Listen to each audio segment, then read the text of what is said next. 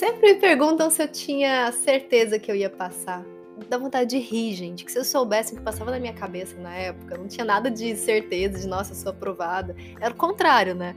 A gente sempre fica pensando, sempre se comparando com um monte de outras pessoas que, sei lá, começaram a estudar antes que você, que teve acesso a coisas melhores que você, que, sei lá, teve que acerta mais no simulado. Então, a gente sempre fica com essa de fulano vai passar, eu não.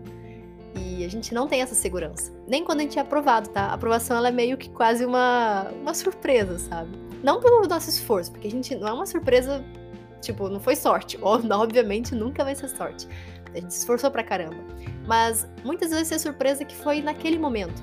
Ou seja, a gente nunca se sente preparado verdadeiramente. Tipo, agora vai, esse é meu ano.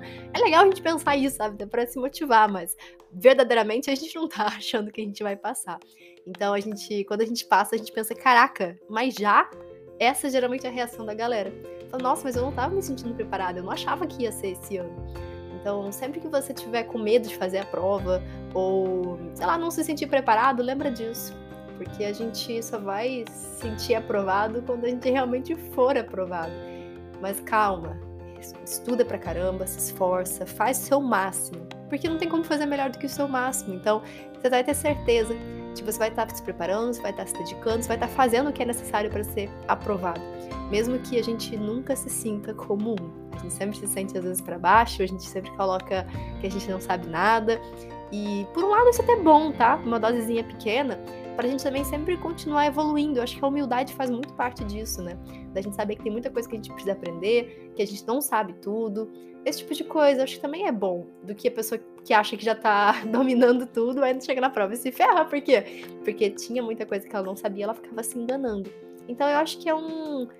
Eu acho que é um. Como se fosse um equilíbrio de tudo isso, sabe? É bom você saber que você não sabe nada, para você se sentir motivado a estudar. E também é bom que você saiba que você vai ser aprovado, mesmo sem essa sensação de que você vai ser aprovado. Que não é uma questão de se eu passar, é uma questão de quando eu passar. E esse quando geralmente é muito antes do que você imagina.